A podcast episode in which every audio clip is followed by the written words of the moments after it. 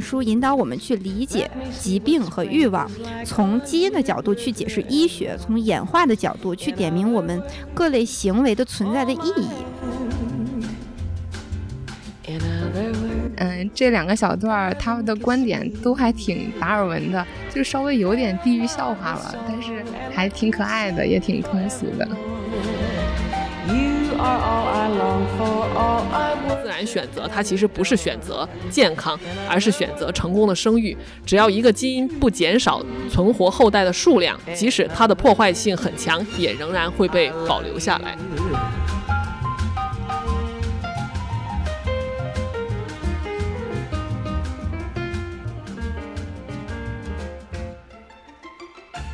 听友朋友们，大家好，欢迎大家来到 ATGC Doctors Chat，我是雅贤。我是周秀，我是英子。今天我们又来跟大家推荐一本书了啊！这本书的名字呢叫《我们为什么会生病》。那用一句话来概括呢，它是一本用演化的角度来看待疾病发生的书。那待会儿我们会详聊哈。那我们为什么会选这本书呢？啊，其实有两个主要原因。第一个呢，就是啊，我们上次分享的《十亿美元分子》呢，它其实是一部非虚构作品。然后我们在准备的时候就觉得有些困难，因为故事本身的连续性，还有它这个比较跌宕起伏呀、有转折啊，整体看起来就特别精彩。但是这个单独分享哪一段呢，都感觉因为这个缺乏前因后果，破坏了故事的完整性。可能选一本小说不是一个特别合适的选选择。呃，那这次这本书就是我们为什么会生病这本书呢？它章节之间呢相对比较独立，我们分享的时候呢就感觉能够更加充分表达书中的内容。那当然还有更重要的呢，还是这本书啊它非常独特的视角。啊，这本书是从演化啊或者叫做进化的角度来解呃来解释疾病发生的机制。这里头有很多的思考范式呢，都打破了我们对疾病的传统认知。那不光是有很多的干货，而且在一定程度上呢，啊，也改变了我看待疾病的一些角度。下面呢，我们就请钟秀来给大家这个简单介绍一下这本书，还有这本书的作者。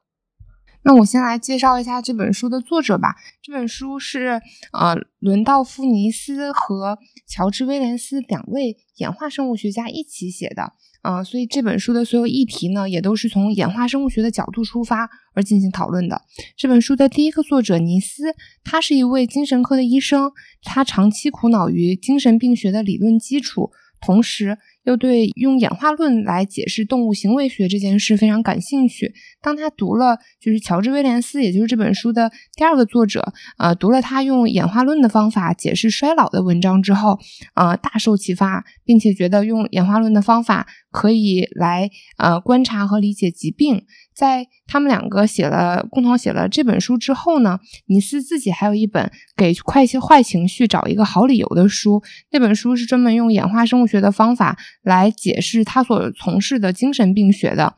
嗯，刚刚提到的另外一个作者乔治威廉斯，他其实是演化生物学领域里面一位特别。德高望重的前辈，他在早年著有《适应性与自然选择》这本书，这本书被誉为上个世纪对演化生物学最有影响力的书之一。这两位作者啊，那一个是医学的背景，另外一个又是演化生物学界的泰斗。他们两个在一九八五年的时候，在一次学术会议上面相遇，然后一拍即合，先是发表了一一篇用演化生物学啊来解释疾病的论文。然后，在一九九四年的时候，又共同出版了这本书。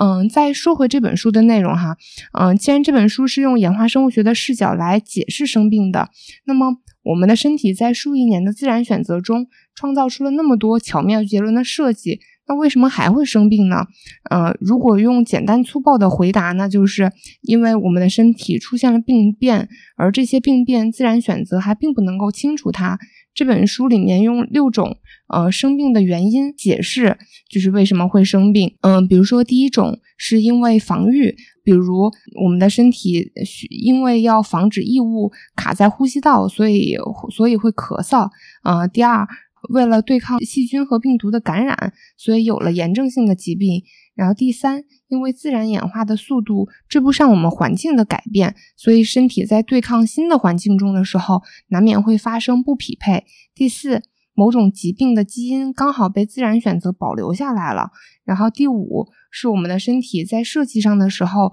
做了一些妥协，比如说，呃，直立行走可以更好的携带食物和婴儿，但是却要付出腰疼的代价。第六，在演化的过程中留下来了一些历史问题，他们造成了疾病。比如说，当我们的祖先还在水里面生活的时候。气道和食道是连在一起的，但是这种结构，呃，却在我们现在的进食中的时候，却会噎到自己。就是有了，呃，作者上述的这些对疾病的归因之后，他们用这套方法论在后面主张的去讨论了，比如说，呃，感染病、受伤、衰老、癌症、精神病等等等等的问题，在演化过程中是如何发生的。他这本书是用演化的机制来讨论疾病，但是其实应该说演化论和进化论应该是可以互换的一个概念。一会儿可能我提到，有可能我会说到进化，有时候是说到演化，但其实是一个意思。但实际上，呃。在这个呃，就是 evolution 这个词一开始它被发明的时候，感觉好像说这个进化嘛，就是说是往总是往好的地方去的。但是后来大家发现，进化其实是自然选择的结果，它的选择的结果并不一定是好的。所以后来大家逐渐用演化这个词来代替了进化，其实是一个更中性的词。这个历史习惯原因，有时候我会说进化或者进化论，其实这两个词应该是一个可以互换的。我们高中生物可能，呃，讲进化论可能真的只有一章两章，但实际上进化论是一个能够是生物领域的叫大一统理论，它是能够把所有的复杂的生物，从从最原始的那些古生物，然后到细菌，然后到后来的脊椎动物到哺乳动物，其实是能把它们串联起来的一个理论。所以，呃，从这个演化的角度来理解疾病呢，其实就是能给我们的这个呃疾病提供一种就是全新的解释。那呃，在书里头呢，其实呃。作者呢是提出了两种解释呃疾病的方法，一种呢就叫做近因解释，一种呢叫做演化解释。那我下面先来说说这个近因解释。近因解释它是在个体层面解释一个疾病是如何发生的。那演化解释其实问的是 why，演化解释它是在一个群体层面解释一个基因为什么。呃，会保留。那致病基因为什么没有被清除？那我这个举个例子啊，如果一个人得了动脉粥样硬化，也就是我们平常常说的这个冠心病，那我们这个近因的解释呢，可能就是说啊，这个人可能吃的脂肪太多了，然后不爱锻炼，然后就导致了这个粥样斑块在呃这个冠状血管上的沉积，堵塞了冠脉，导致心肌供血不足啊。那这些呢，就是一个近因解释，它可以从一个疾病的解剖呀、构造和机制上来解释。这一个人他为什么得病？但是那演化解释他问的是为什么，也就是为什么我们现代人会对肥胖症和这个心血管疾病易感？那既然肥胖啊已经如此这个普遍了，为什么我们还我们还没有进化出来能够？代谢掉这些脂肪的基因，我们的冠脉为什么没有长得更粗一点呢？那进化的解释呢，就试图从演化的视角，也就是把时间的尺度拉长，来理解这个为什么要选择这种性状，而没有选择另外一种性状。那这个针对冠心病这么一个疾病啊，作者给出的演化解释就是，刚才那个钟秀也提到了，就是我们的祖先是来自非洲平原，在几百万年的时间里头，我们是呃身体是在狩猎和采集的部落中塑造出来的。那自然选择呢，就还来不及。重新改变我们的身体，来配合我们现在这个高脂食物呀和久坐不动的新环境。那结果呢，就是我们的身体的构造与现代环境之间这个发生了不匹配。那许多现代病也就是呃因此而产生了。对，我觉得结合这本书的书名的话，就是呃，基因解释其实是病人在问我为什么会生病，然后演化解释的话是作者们在问我们为什么会生病。对，其实我觉得这个群体的概念很重要，就是它其实不是单指某一个人，而是指我们这一群人，或者说是我们这个群体生病的，在寻找我们这个群体会生病的原因。然后刚才说到那个疾病的名字，我以为你要吐槽，因为我们在群里吐槽了一下这本书的名字。嗯嗯，就是上次咱们咱们在聊完十亿美元分子之后，嗯，然后雅贤姐不是提提了这本书，然后作为那个。咱们下一次聊的那个话题嘛，然后我当时一看，还以为是那种就是营销号上面做的那种养生集合，就嗯，要然后又碍于面子，又不好意思，又不好意思低情商的提出来，而且这这个好处就是因为嗯，对这本书的书，因为这本书的书名让我对这个书的内容的预期够低，所以所以打开之后反倒觉得嗯，变得内容更精彩了呢。这个书就是它章节还是挺明确的，但是我想问问大家，这个看完这本书以后，总体有一个什么样的感受？啊，我我的感受是，其实呃，离开学生时代的读书，为了应应付考试之外，现在我的感受更多的是在读书的过程中，实际是治愈或者说和自己和解的过程。比如说我们第一次聊的这个解码者，很多篇幅在讲诺奖背后的激烈竞争，可能就给可能就觉得一个结构被抢发，似乎也不是什么大问题嘛。啊，然后第二次聊的。这个十亿美元分子想到的就是作死了的课题，可能也是及时止损吧。然后感兴趣的朋友可以再去听听我们之前的节目，这不知道这算不算 callback？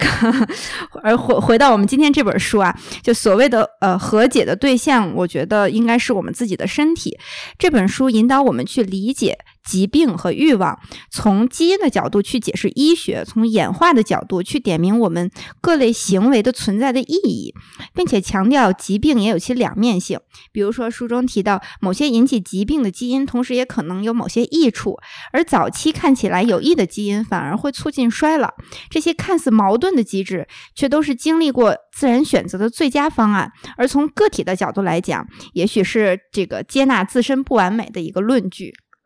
我发现英子不管看哪一本书，都能都能找到这个自我接纳的理由。啊，我那我接着说那个感受吧。我我不太有那种从从大的方向上跟自己的和解。我读这本书的感受就是，我觉得像是在上一门大学的医学系他们开的公共选修课。然后在这门公共选修课里面，老师会讲很多就是非常贴近呃大众内容的一些课程的内容，所以。就是因为这些内容本身就很接地气儿，所以我读起来也很好读。就每个章节的时候，他会讲一些观点，然后再附上一些例子，就还挺有趣的。嗯，但是就是，但是因为它是一门像公共选修课一样的书，所以也就造成了这本小说在很多内容上都特别的点到为止。然后我我想说几个就是比较让我呃困惑的点哈。不知道你们有没有什么看法？就是比如说，在这本书里面，他对自然选择的看看法是：嗯，自然选择只只有利于基因，而并不有利于个体或者种群。个体只不过是基因用来复制的载体，用完就可以丢掉，所以才不会管咱们是不是生病或者不舒服。就是我觉得这样子的观点就稍微有一点点，嗯，稍微有点基因决定论，但是。就是疾病发生在每个个体身上的时候，其实是都很复杂的。我不知道是不是真的能够这样子简单的去回答。然后，嗯，碍于我的知识量，我也不能够很反很好的反驳这个观点。其实，我我觉得你刚才说的那一点有点像，嗯，应该是这个作者受到了这个道金斯自私的基因的影响。我本来之前也准备了一小段，然后我觉得，我觉得跟你刚才说的那个，呃。观点很相似的，就是道金斯的一段这个在《自自私的基因》一书中提到的一一段话。他说：“这个生物的个体和呃群体只是基因的临时载体，呃。”只有基因才是永恒的，基因既是遗传的基本单位，也是自然选择的基本单位。而且，基因的本质是自私的，它们控制了生物的各种活动和行为，目的就是使基因更多，呃呃，目的就是呃，为了使基因本身能更多、更快的复制。呃，只要能达到这一目的，基因是无所而不为的。我觉得，我觉得这个是，呃，你刚才那个观点可能是就是这个，嗯，作者受到了道金斯的这个影响。除了刚刚说的这一点之外，我还有一个疑惑是说，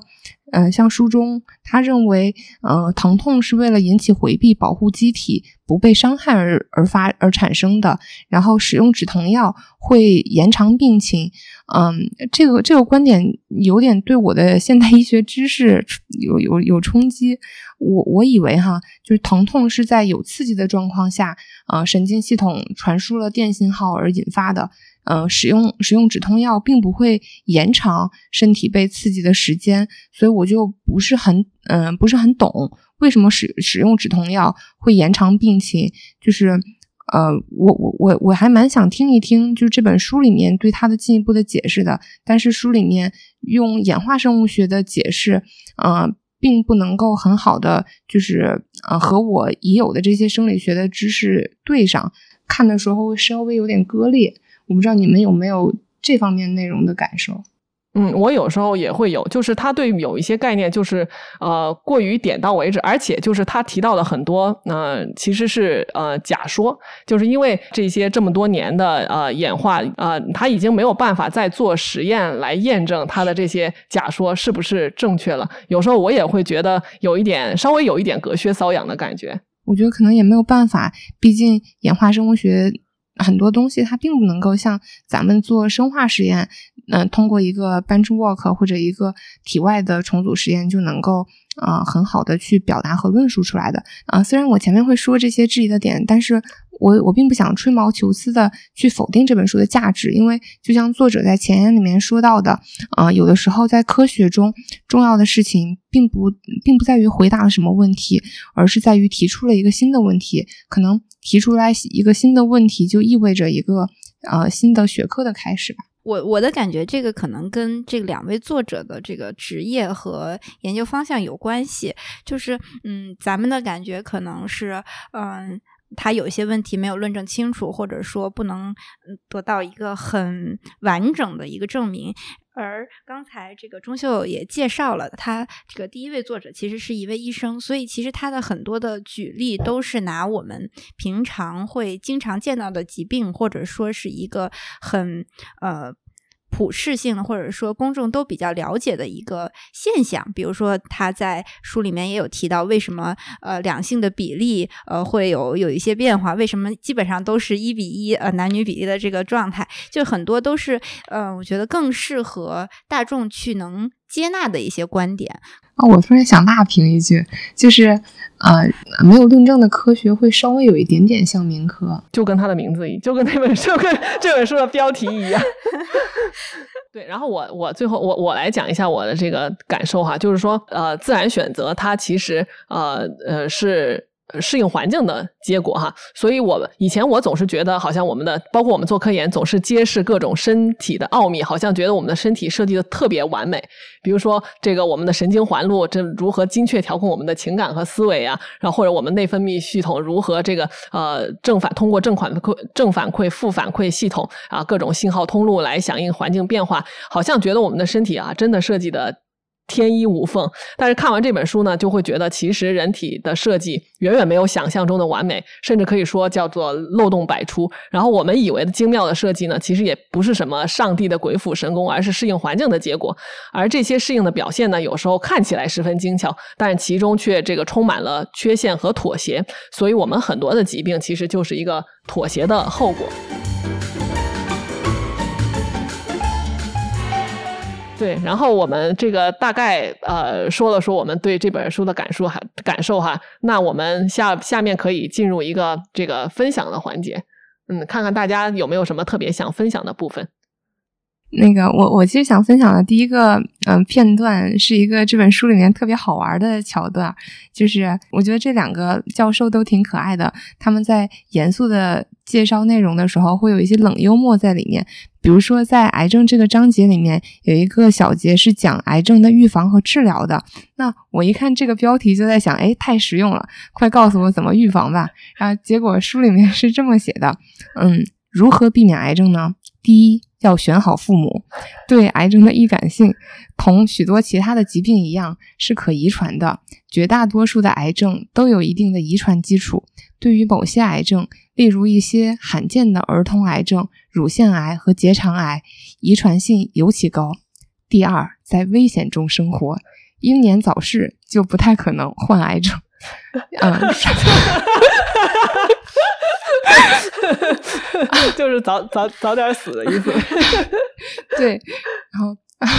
我把它继续分享完哈。嗯，衰老意味着细胞内的环境和调节能力都在恶化，细胞生长和增殖的激素和局部调节，同一切适应性功能一样。在成年末期，效率都会变低。啊，我觉得作者说的好认真，而且有理有据。他好像真的想教会我怎么样去预防癌症。但是，但是这样听完了以后，好像就是没有什么。就如果你已经生下来了的话，好像就没有什么太无力回天了。对对对，只能英年早逝了。对，这个确实挺有意思的。我觉得这本书整体的这个风格都是这样的，就是让你在很轻松的环境下，然后能理解他想嗯传达的信息。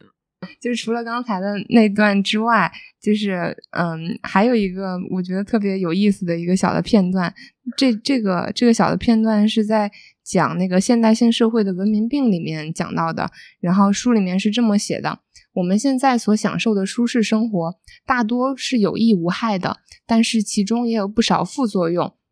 由于天花、阑尾炎、产后破伤风、呃狩猎等意外死亡，呃的人，年轻人大大减少了，老年病、癌症和心力衰竭的死亡率比二十年前增加了很多。为什么会这样？这是因为，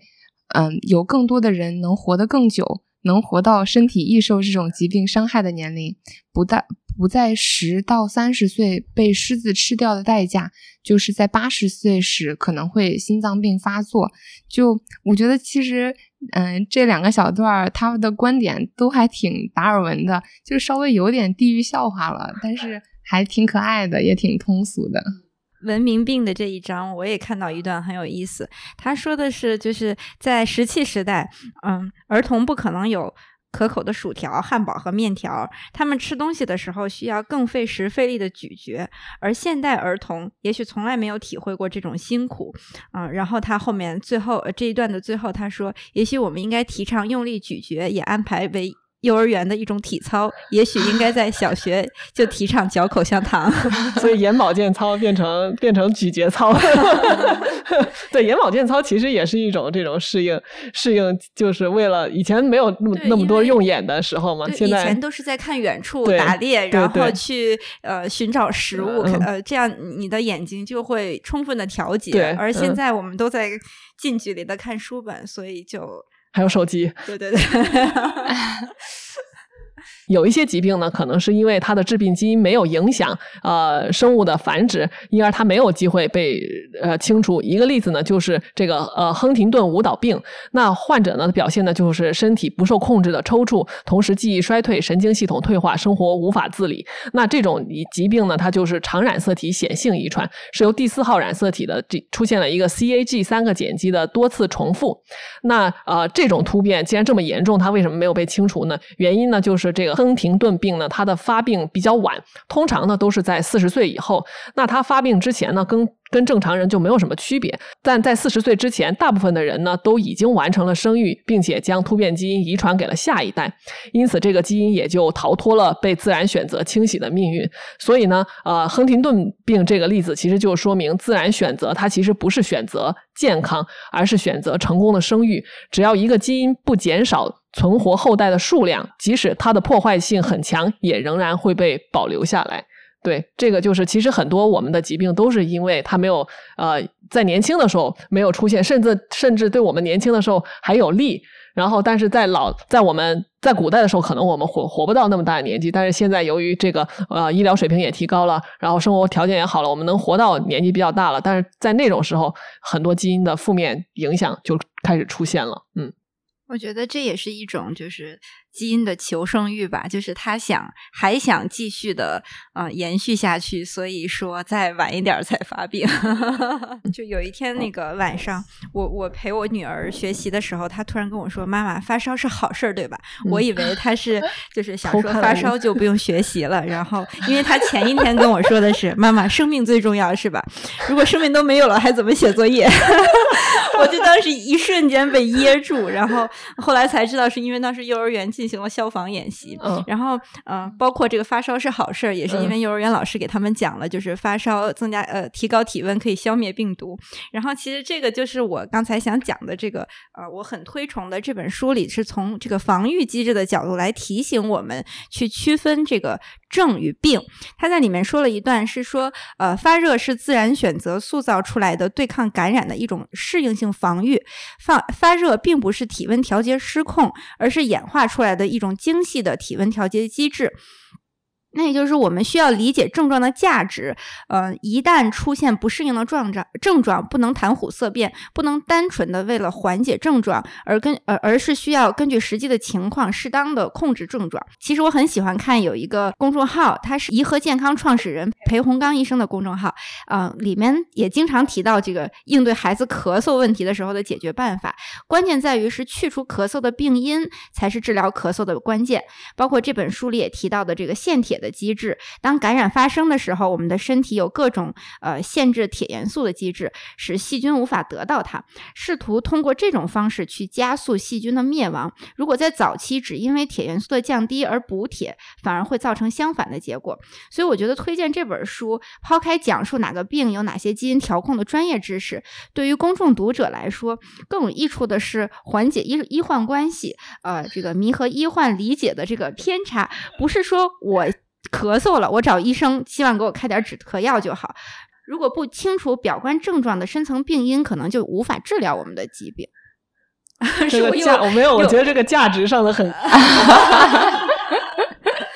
刚才英子讲的这个防御啊，其实我这个里头也有一段，然后他就是说，这个女性在孕早期的时候，通常都会有晨吐嘛，对吧？然后呃，从演就是作者说，那从演化的角度呢，晨吐这样表现呢，可能其实是被选择出来的，而不是什么设计的缺陷啊。然后就是说我我们是那那可能呃，有一些孕妇觉得我吐的这么严重，然后吃不下饭了，我是不是应该去找医生开一点药，让我不要吐的这么厉害？那作者就说呢，这个我们是不是应该用药物尽量。抑制晨吐呢，让孕妇舒服一些呢？那这里演化医学给晨吐提供的一种解释呢，就是这个胎儿在生长的怀孕的这个前三个月啊，其实是最容易受到外界物质干扰的，也就是产生畸形最高的一个阶段。那晨吐的基因呢，有可能是被选择和保留下来，就是为了尽量减少孕妇对胎儿有害物质的摄入。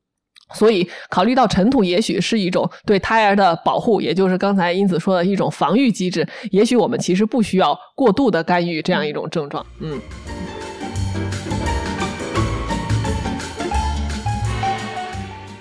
然后这一段想分享的内容是在性与生育这个章节里面，嗯，我的一些阅读感受吧。作者试图在这个章节里面，把比如说妊娠期的高血压这种跟生育直接相关的疾病，还有嗯，把一些不认为是疾病的情感和行为都包括进来。然后坦白来说，我觉得。我对婚姻、对恋爱和生育的态度是非常幼稚的，所以这就是这个章节里面的一些内容也会让我不断的投射到自身吧。然后，比如说这本书啊，有一段是是是这么写的，他说：“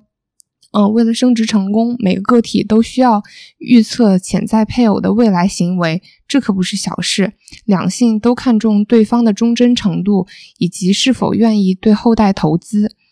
嗯，查哈里用鸟类世界的求偶行为来支持他的学说。例如，雌性北美红雀会做出驱赶它的追求者的行为，并啄向对方。呃，只有在雄性经受住长时间的欺负之后，他们的关系才能够维持。人类的求偶行为中是否也有类似的现象呢？由于缺乏严谨的研究。我们不敢断言，嗯，我觉得，但是我敢断言，我就是这样的人。我觉得我就是像书里面写的那种，经常会进行心理测试的人，然后就是像书里面写的这种，通过激怒对未来。通过激怒未来的配偶，然后评估对方在未来面临困难时是否愿意继续保持忠贞并提供资源。但是，就是这种行为，他就会把所有的正常人都吓跑。然后，呃，这本书会特别直接的说，嗯，自然选择塑造了我们的情感机制，使生殖最大化。就我我以为我看我看了那么多艺术化的呃爱情的电影和小说之后，就对于寻找亲密关系的对象的那种小心翼翼，以及对生育的反思和再反思，是为了拥有一段就高质量的亲密关系。然后，嗯，但是在看这本书的过程中，我却就是觉得，当我希望去找一个具有人格魅力的人的时候，就是。呃，像书中这样把这样子的人归因成好的基因和资源，好像也没有错。嗯，就是我对喜欢的人的挑剔和作，也只不过是求偶模式中的亲密测试。就所有的行为模式，它并不是我本人在经历了社会化之后的那些思考。就是只不过是一个被基因所操控的一个原始的行为。就我觉得，当呃我的情感和行为都能够套进这个自然选择的框架中的时候，就会有点悲观。就嗯，因为觉得这些艺术化的情感。都是自然选择的产物，就我觉得就是这些内容，哎呀，把我给整破防了。思思的基因里头，它专门有一章叫“雌雄之争”。我们快结婚之前或者生孩，我们会有一个订婚期，对吧？其实订婚到结婚这个期这个期间，其实就有一点类似，就是说女性想要在这期间这个考察男性的意思。而这个订婚的时间越长，其实对女性越有利，因为在这期间男性可能会投入很多，就是以至于他觉得自己。做了这些投资，一定要得到一些回报。那这个回报就是女性对小孩的抚养以及对他的忠贞。嗯，人类其实也没有什么例外吧。我我有有，确实，我觉得看完《自私的基因》，有时候会有一种说的好听一点，就是我可以接纳我自己了。对，说的不好听一点，就是好像呃，我也没有那么多的自由意志。但是你们觉得，就是像除了自然选择所塑造的这些情感机制之外，我们有没有？其他的更高级一点的，就是从啊，从在我们的社会化的过程中得到的更高级一点的感情呢？还是就是全都是被塑造的、被选择的、被安排的？啊，对我，我我昨天其实看到了一一段呃别人的讲解，然后我觉得还挺有意思的，就是讲这个关于啊这些呃我比如说人作为这个刚才钟秀提到说。进而进而社会化，或者说在与很多人交流的这个过程中进化出来的一些一些能力啊，他其实是在讲，就是说说，当你回想一下，让我们获得愉悦的，其实并不是帮助他人，而是施以援手之后别人对你善意的反应。嗯，如果。对，呃，如果对某人施以援手之后，那个人对你冷淡，那你的大脑产生的情绪就是愤怒了。如果知道这些善意的举动得不到他人的正反馈，还会继续帮助他人，那才叫绝对的利他行为。而这种现象根本不会广泛存在，因为这有悖于逻辑。也就是说，我们为什么在日常生活中，任何感情都需要双方经营，一味的付出或者一味的索取，都有违自私基因的生物基础。就连宗教中，呃，就连宗教中劝人向善、无私奉献，也许呃也会许诺在来生或者死后有世界的回报。所以，看似利他的行为，实际都是利己的行为。嗯，与此相关的社会主流价值观形成之后，慈善的举动同样是为了获得社会的许可，最终也都是利己的目的。哎呀，哎，英子姐姐分享完这一段之后，我只能是更破防了。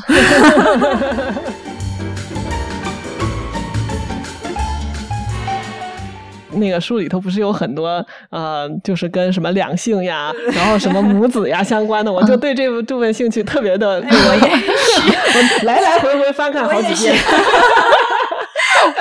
我 我就是上次跟我那个朋友聊的时候，就他就说吃那个什么优思敏、优思悦、优思敏就可以控，就是呃控制这个生理期。然后我就觉得来大姨妈很烦嘛。然后呢，然后我看了这个，我又觉得，呃，我甚至在网上查说，美国很多人去埋那个避孕针，因为就是就就说可能可以不来大姨妈什么的。可是他这里就讲说，这个月经的形成会保护你免受那个什么病菌的干扰什么之类的。然后我又我又在哎，要要不算了，不要这么麻烦了。可能身体进化出来的这些的这些的机制都是在。保护你，你如果去干扰，可能会有一些问题。对，然后我接着来说一个性与生殖有关的，并吸引我的并不是他给了我什么多的 insight，主要就是纯粹因为好玩。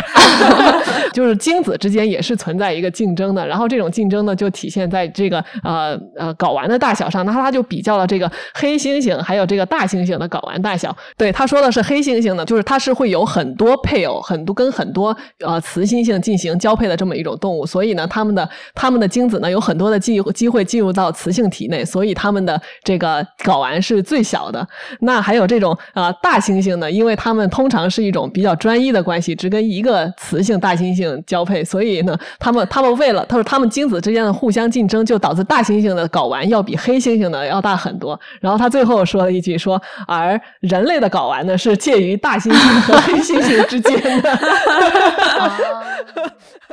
啊，那一夫一一夫一妻制是不是对这个的对本性，呃，对自然选择的天性的一种压制？我我我一直都是这么觉得的。嗯，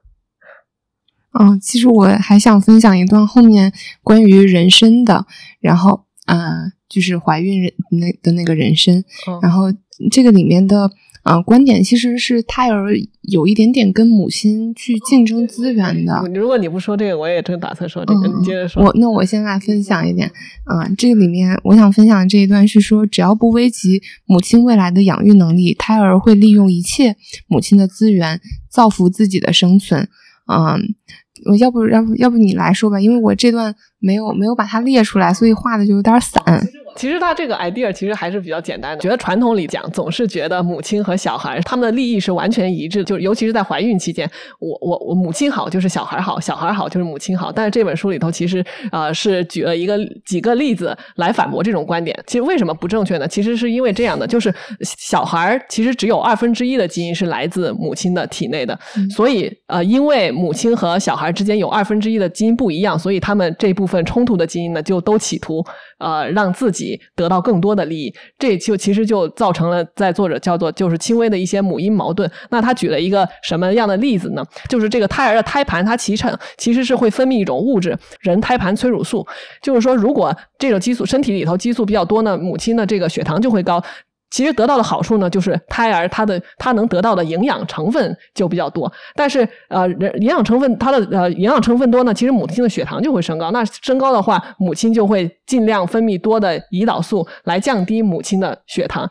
但是如果呃母亲的血糖没有得到合理的控制，或者说母亲的胰岛素缺乏的话呢，母亲其实就得到一种非常常见的妊娠期疾病，叫妊妊娠期高血糖。这个其实是对母亲是有害的。嗯，是，其实胎儿希望去得到更多的供血或者得到更多的那个糖分的同时，就是有可能会因为他这样的索取而直接就是让让让妈妈死掉，然后从而他什么都得不到。然后，但是书里面对这个的描述是说，啊，但是他怎么知道呢？他只是来碰运气罢了。嗯，就。呃，这就是这这个基因的行为有点敷衍，对不对？感觉，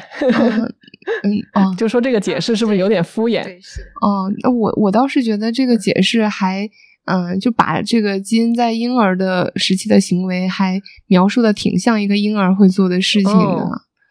嗯，哦，就是其实他没有考虑后果。对这段我还挺挺挺存疑的哈，我不知道应不应该这么说，但我总感觉好像，嗯，就是怀孕这件事儿，好像就像是体内长了一个肿瘤一样，它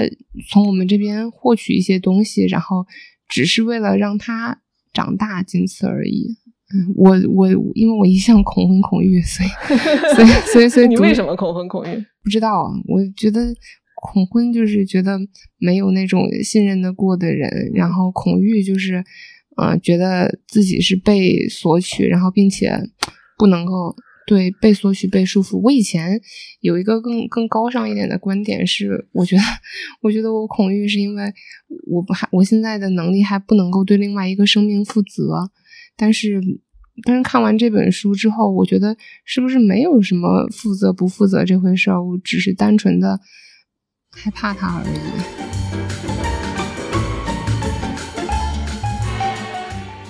接下来就来到我们结尾的环节，因为我们这个三个人荐书已经荐了挺长时间的了，然后总是没有找到合适的结尾，然后但是呢，旧书却有一堆。我们决定这个呃，从这期开始呢，我们的荐书环节就是希望大家积极的评论，然后如果大家对。之前的这个呃三本书就是《解码者》，还有《十亿美元分子》，或者是今天这个讲演化医学的为什么生命有任何的这个评价，尤其是我觉得我们三个对这个演化医学真的是太外行了。所以如果大家有什么见解，对我们刚才分析的地方有什么不足，然后或者有什么想要呃告诉大家的话，就欢迎大家评论。然后我们将将在评论区手动抽奖，对吧？然后抽中的听友呢，就可能获得我们三位主播亲自划重点的一本旧书。或者大家有什么之后想继续嗯跟值得跟大家一起讨论的书，我们可以在评论区留言。